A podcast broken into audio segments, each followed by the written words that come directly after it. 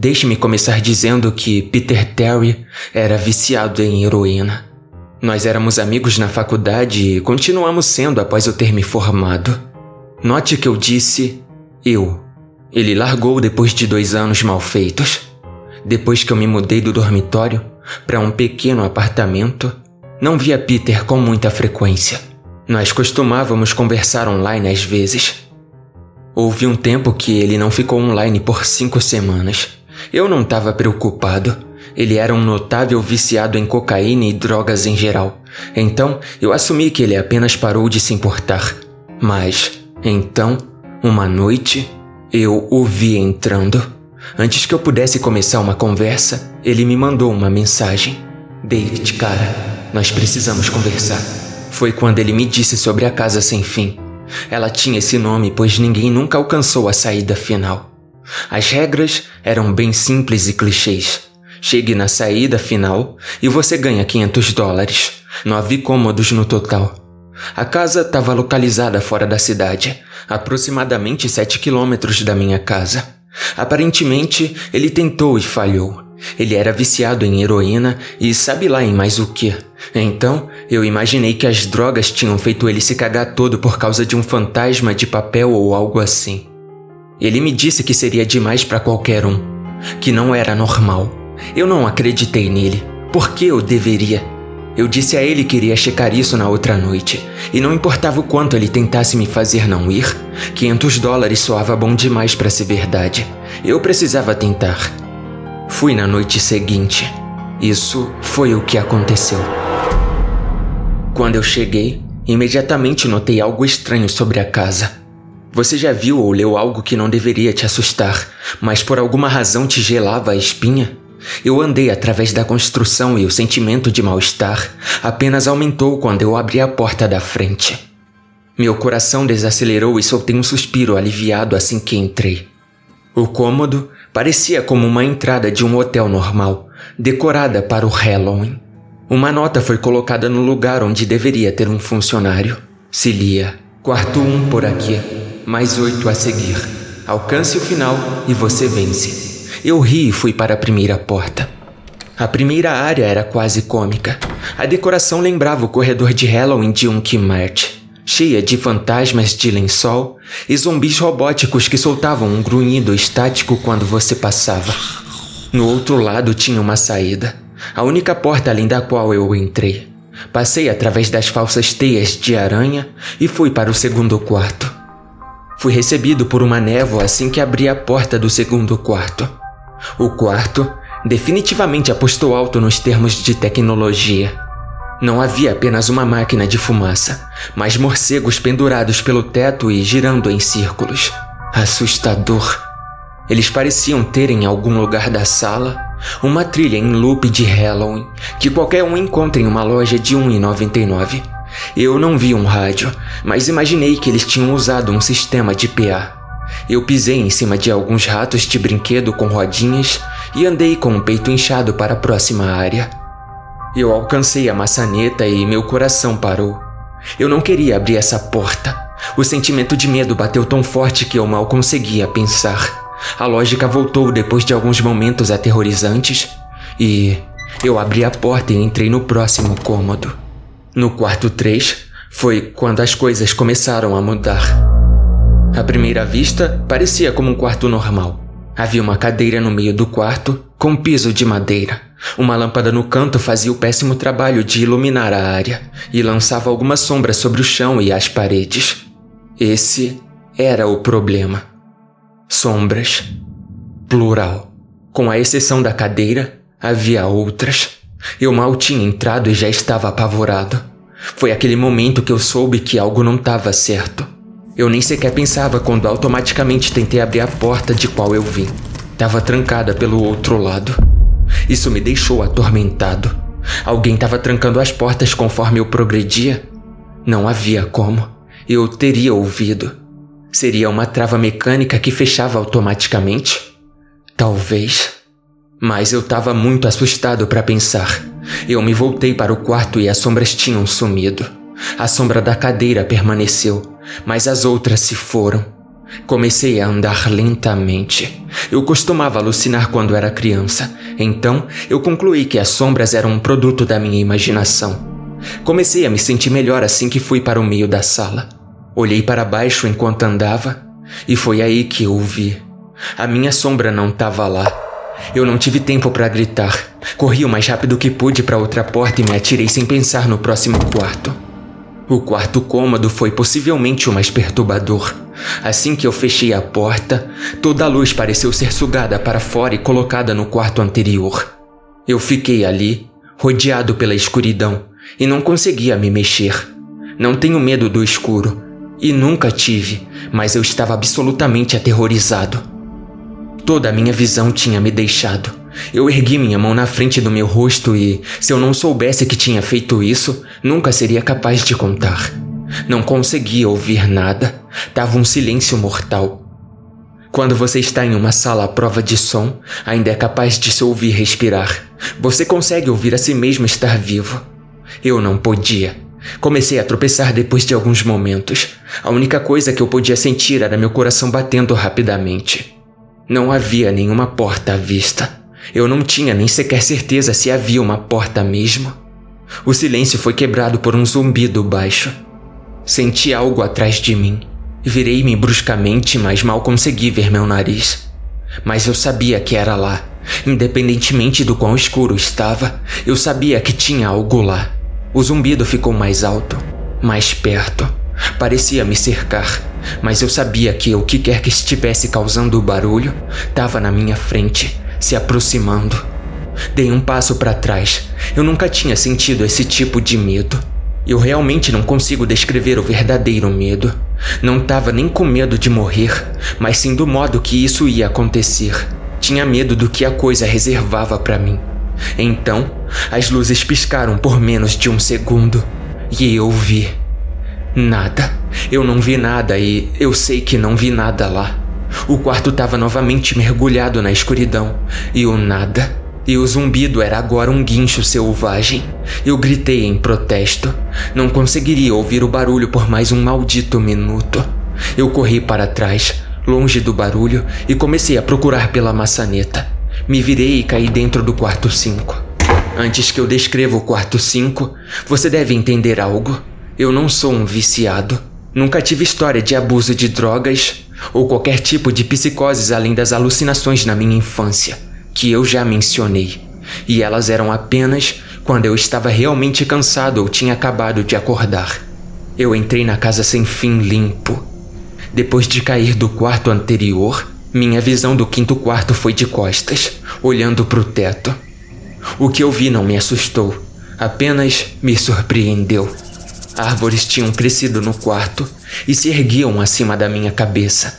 O teto desse quarto era mais alto que os outros, o que me fez pensar que eu estava no centro da casa. Me levantei do chão, me limpei e olhei ao redor.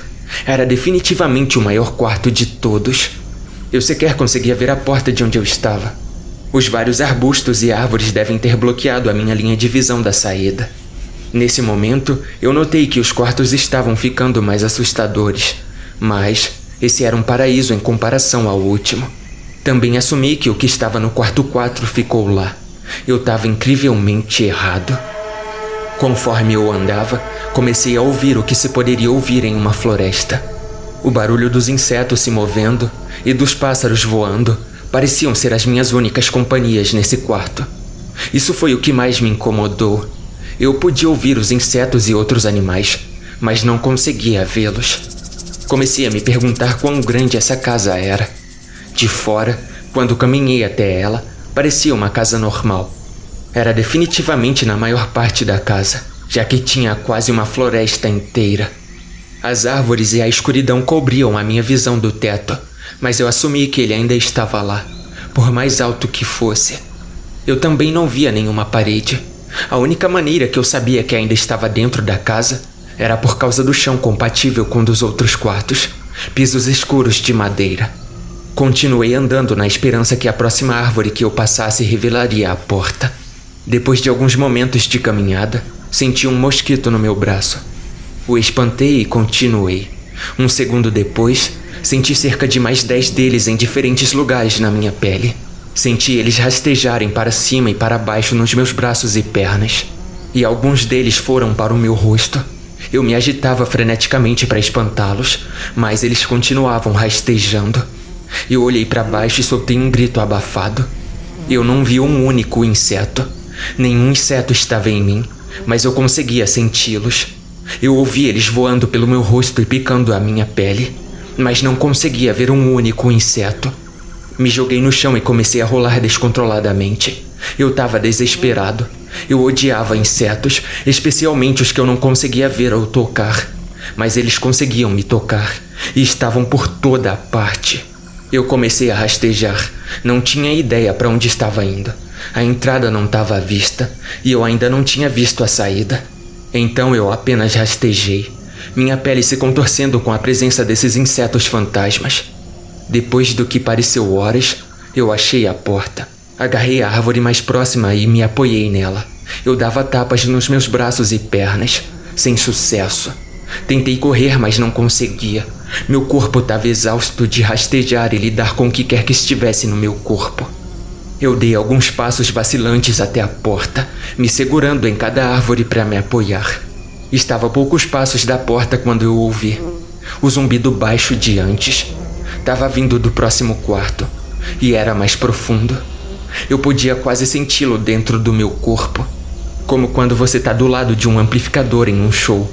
A sensação dos insetos em mim diminuiu quando o zumbido ficou mais alto.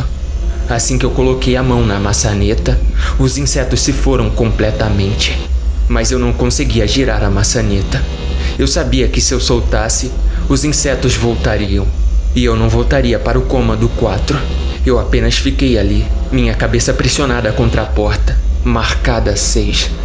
Minha mão trêmula segurando a maçaneta. O zumbido era tão alto que eu não conseguia nem me ouvir fingir pensar. Eu não podia fazer nada além de prosseguir.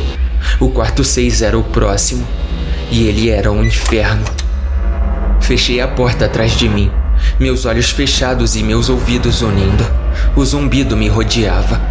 Assim que a porta fechou, o zumbido se foi. Abri meus olhos e a porta que eu fechei sumira. Era apenas uma parede agora. Olhei em volta em choque. O quarto era idêntico ao terceiro, a mesma cadeira e lâmpada. Mas com a quantidade de sombras corretas dessa vez. A única real diferença é que a porta de saída e a que eu vim tinham sumido.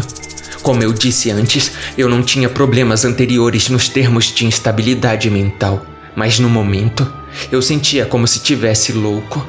Eu não gritei, não fiz um som. No começo eu arranhei suavemente. A parede era resistente, mas eu sabia que a porta estava lá, em algum lugar. Eu apenas sabia que estava. Arranhei onde a maçaneta estava. Arranhei a parede freneticamente com ambas as mãos. Minhas unhas começaram a ser lixadas pela parede. Caí silenciosamente de joelho. O único som no quarto era um incessante arranhar contra a parede. Eu sabia que estava lá. A porta estava lá. Eu sabia que estava apenas lá. Sabia que se eu pudesse passar pela parede. Você tá bem? Pulei do chão e me virei rapidamente. Me encostei contra a parede atrás de mim e vi o que falou comigo. E até hoje eu me arrependo de ter me virado. A garotinha usava um vestido branco que descia até seus tornozelos. Ela tinha longos cabelos loiros que desciam até o meio das suas costas, pele branca e olhos azuis. Ela era a coisa mais assustadora que eu tinha visto. E eu sei que nada na vida será tão angustiante como o que eu vi nela. Enquanto eu olhava, eu via a jovem menina, mas também via algo mais. Onde ela estava, eu vi o que parecia um corpo de um homem, maior do que o normal e coberto de pelos. Ele estava nu da cabeça ao dedão do pé, mas sua cabeça não era humana e seus pés eram cascos. Não era o diabo, mas naquele momento poderia muito bem ter sido. Sua cabeça era a cabeça de um carneiro e o focinho de um lobo. Era horrível e era como a menininha à minha frente. Eles tinham a mesma forma. Eu não consigo realmente descrever, mas eu vi os dois ao mesmo tempo. Eles compartilhavam o mesmo lugar do quarto, mas era como olhar duas dimensões separadas. Quando eu olhava a menina, eu via a coisa, e quando eu olhava a coisa, eu via a menina. Eu não conseguia falar. Eu mal conseguia ver. Minha mente estava se revoltando contra o que eu tentava processar. Eu já tive medo antes na minha vida, e eu nunca tinha estado mais assustado do que quando fiquei preso no quarto 4. Mas isso foi antes do sexto. Eu apenas fiquei ali, olhando para o que quer que fosse que falou comigo. Não havia saída. Eu estava preso lá com aquilo. E então, ela falou de novo. David, você deveria ter ouvido. Quando aquilo falou, eu ouvi palavras da menina, mas a outra coisa falou atrás da minha mente, numa voz que eu não tentarei descrever. Não havia nenhum outro som. A voz apenas continuava repetindo a frase de novo e de novo na minha mente, e eu concordei. Eu não sabia o que fazer. Tava ficando louco e ainda assim eu não conseguia tirar os olhos do que estava na minha frente. Caí no chão. Pensei que tinha desmaiado, mas o quarto não deixaria isso acontecer. Eu apenas queria que isso terminasse. Eu tava de lado, meus olhos bem apertados e a coisa olhando para mim. No chão na minha frente, tava correndo um dos ratos de brinquedo do segundo quarto. A casa tava brincando comigo, mas por alguma razão, ver esse rato fez a minha mente voltar de onde quer que ela estivesse e olhar ao redor do quarto. Eu sairia de lá. Estava determinado a sair daquela casa e nunca mais pensar sobre ela novamente. Eu sabia que esse quarto era um inferno e não estava pronto para ficar lá. No começo, apenas meus olhos se moviam. Eu procurava nas paredes por qualquer tipo de abertura. O quarto não era muito grande, então não demorou muito para que eu checasse tudo. O demônio continuava zombando de mim, a voz cada vez mais alta como a coisa parada lá. Coloquei minha mão no chão e fiquei de quatro, e voltei a explorar a parede atrás de mim. Então, eu vi algo que não podia acreditar. A coisa estava agora diretamente nas minhas costas, sussurrando como eu não deveria ter vindo. Eu senti sua respiração na minha nuca, mas me recusei a me virar. Um grande retângulo foi riscado na madeira, com um pequeno entalhe no meio dele, e bem em frente aos meus olhos eu vi um sete que eu tinha inconscientemente feito na parede. Eu sabia o que era. Quarto 7 estava bem onde o quarto 5 estava momentos atrás. Eu não sabia como eu tinha feito aquilo. Talvez tenha sido apenas o meu estado no momento, mas eu tinha criado a porta. Eu sabia que tinha. Na minha loucura, eu tinha riscado na parede o que mais precisava: uma saída para o próximo quarto. O quarto 7 estava perto. Eu sabia que o demônio estava bem atrás de mim, mas por alguma razão ele não conseguia me tocar. Fechei meus olhos e coloquei ambas as mãos no grande sete na minha frente. E empurrei. Empurrei o mais forte que pude. O demônio agora gritava nos meus ouvidos: Você não vai embora. Esse é o fim. Mas você não vai morrer. Você vai ficar aqui. Comigo. Ele dizia que eu nunca iria embora. Me dizia que esse era o fim. Mas que eu não iria morrer. Eu iria ficar lá no quarto seis com ele. Eu não iria. Empurrei e gritei com todo o meu fôlego. Eu sabia que alguma hora eu iria atravessar a parede. Cerrei meus olhos e gritei. E então o demônio se foi. Eu fui deixado no silêncio. Me virei lentamente e fui saudado com o quarto estando como estava quando eu entrei. Apenas uma cadeira e uma lâmpada. Eu não podia acreditar nisso, mas não tive tempo de me habituar. Me virei para o set e pulei levemente para trás. O que eu vi foi uma porta. Não a que eu tinha riscado lá, mas uma porta normal com um grande sete nela. Todo meu corpo tremia. Me levou um tempo para girar a maçaneta. Eu apenas fiquei lá, parado por um tempo, encarando a porta. Eu não podia ficar no quarto seis, mas isso foi apenas o quarto seis. Não consegui imaginar o que me aguardava no sete. Devo ter ficado lá por uma hora, apenas olhando para o sete. Finalmente, respirei fundo e girei a maçaneta, abrindo a porta para o quarto 7. Cambaleei através da porta, mentalmente exausto e fisicamente fraco. A porta atrás de mim se fechou e eu me toquei de onde estava. Eu estava fora. Não fora como no quarto 5. Eu estava realmente lá fora. Meus olhos ardiam. Eu queria chorar. Caí de joelhos e tentei, mas não consegui. Eu estava finalmente fora daquele inferno. Nem sequer me importava com o prêmio que foi prometido. Me virei. e vi que a porta que eu tinha acabado de atravessar era a entrada. Andei até o meu carro e dirigi para casa, pensando em o quão bom seria tomar um banho. Assim que cheguei em casa, me senti desconfortável. A alegria de deixar a casa sem fim tinha sumido, e um temor crescia lentamente em meu estômago. Parei de pensar nisso e fiz meu caminho para a porta aberta. Entrei e imediatamente subi para o meu quarto. Eu entrei lá e na minha cama estava meu gato. Ele foi a primeira coisa viva que eu vi naquela noite. Eu fui fazer carinho nele. Ele sibilou e bateu na minha mão. Recuei em choque. Ele nunca tinha agido assim. Eu pensei, tanto faz, ele é um gato velho. Fui para o banho e me aprontei para o que esperava ser uma noite de insônia. Depois do meu banho, fui cozinhar algo. Desci as escadas e me virei para a sala de estar. E vi o que ficaria para sempre gravado em minha mente. Meus pais estavam deitados no chão, nus e cobertos de sangue. Foram mutilados ao ponto de que eu quase não os reconheci. Seus membros foram removidos e colocados do lado de seus corpos, e suas cabeças em seus peitos, olhando para mim.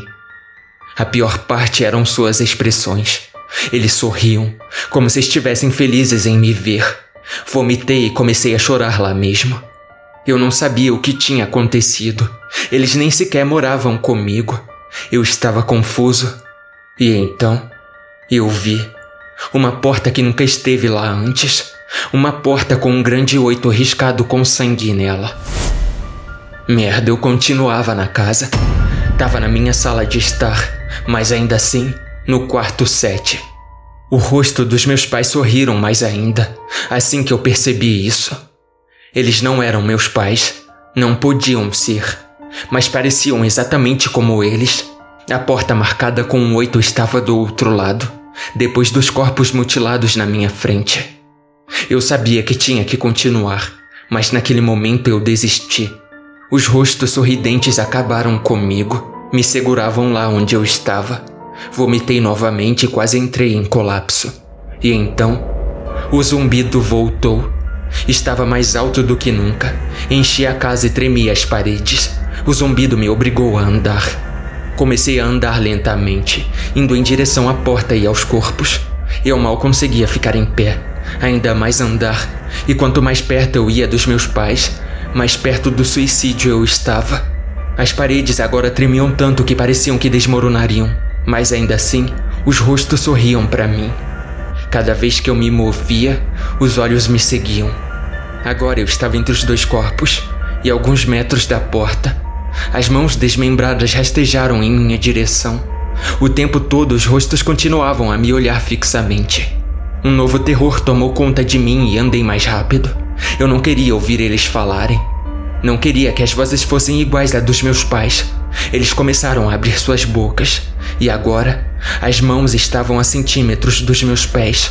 Em um movimento desesperado, corri até a porta, a abri e bati com ela atrás de mim.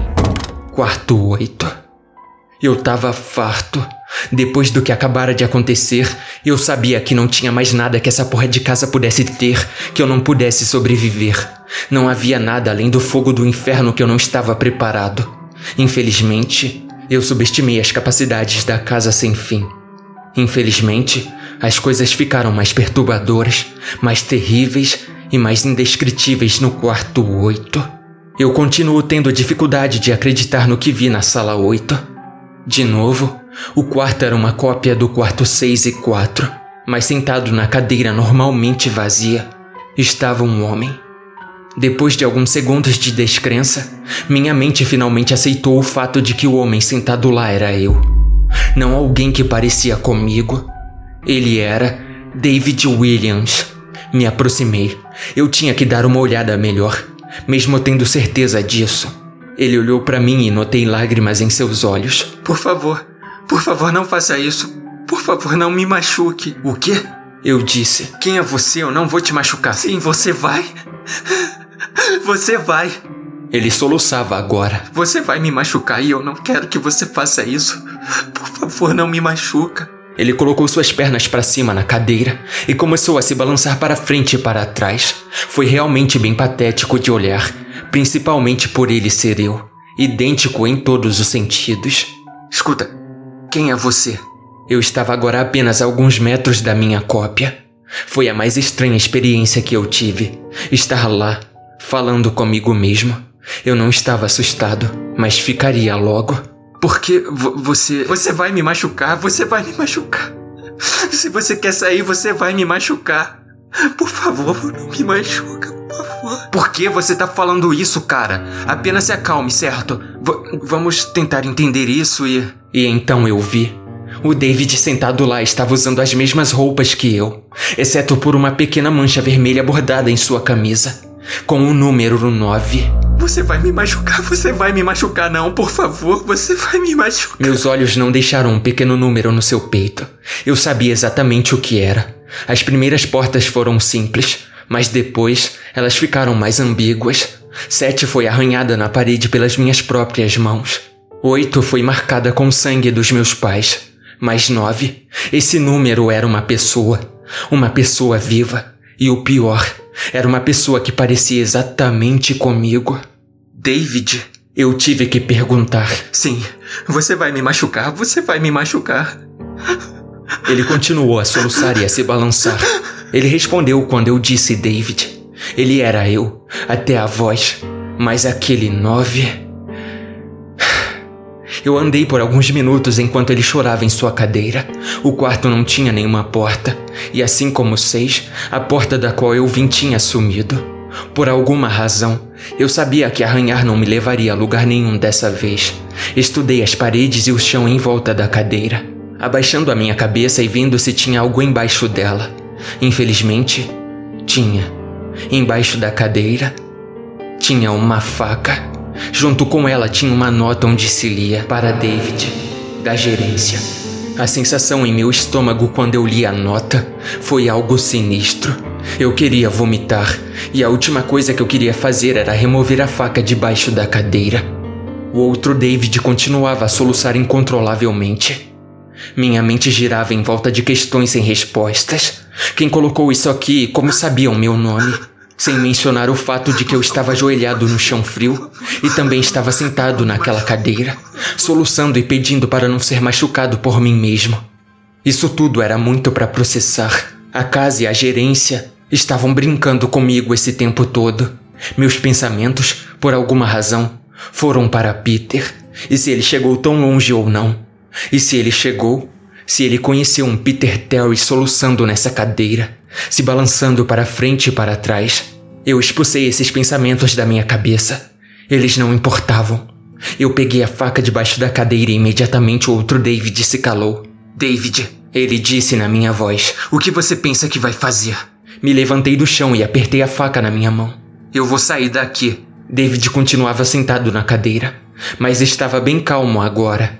Ele olhou para mim com um sorriso fraco. Eu não sabia se ele iria rir ou me estrangular. Lentamente, ele se levantou da cadeira e ficou de frente para mim. Era estranho. Sua altura e até mesmo a maneira que ele estava eram iguais a mim. Eu senti o cabo de borracha da faca na minha mão e apertei ela mais forte. Eu não sabia o que planejava fazer com isso, mas sentia que eu ia precisar dela. Agora? Sua voz um pouco mais profunda que a minha. Eu vou te machucar. Eu vou te machucar, eu vou te manter aqui. Eu não respondi. Eu apenas o ataquei e o segurei no chão. Eu tinha montado nele e olhei para baixo, faca apontada e preparada. Ele olhou para mim apavorado. Era como se eu estivesse olhando para um espelho. E então, o zumbido retornou, baixo e distante, mas ainda assim eu o sentia no meu corpo. David olhou para mim e olhei para mim mesmo. O zumbido foi ficando mais alto e eu senti algo dentro de mim se romper. Com apenas um movimento, eu enfiei a faca na marca em seu peito e rasguei. A escuridão inundou o quarto e eu estava caindo. A escuridão em volta de mim era diferente de tudo que eu já tinha experimentado até aquele ponto. O quarto 3 era escuro, mas não chegou nem perto dessa que tinha me engolido completamente. Depois de um tempo, eu não tinha nem mais certeza se continuava caindo. Me sentia leve, coberto pela escuridão.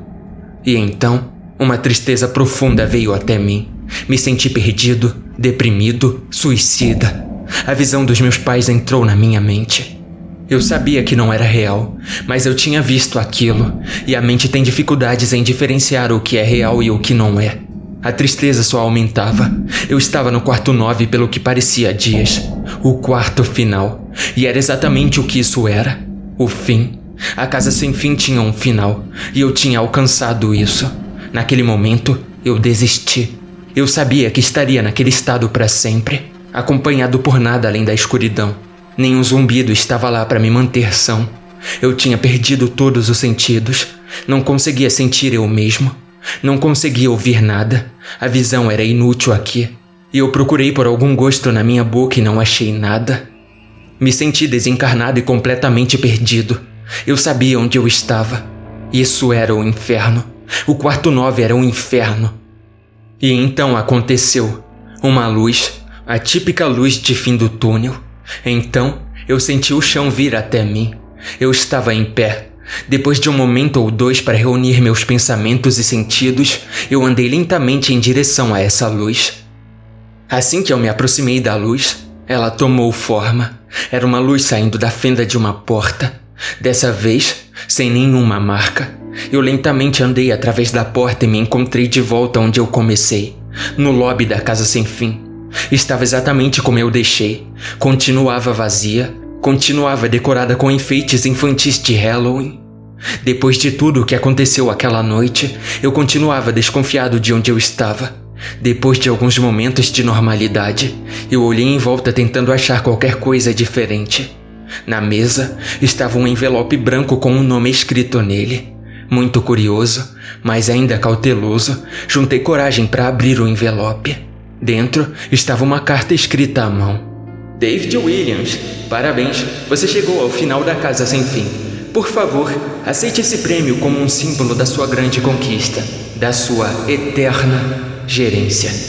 Junto com a carta tinha cinco notas de 100 dólares. Eu não conseguia parar de rir. Eu ri pelo que pareceram horas. Eu ri enquanto andava até o carro e ri enquanto dirigia para casa. Eu ri enquanto estacionava o carro na minha garagem, ri enquanto abria a porta da frente da minha casa e ri quando vi um pequeno 10 gravado na madeira.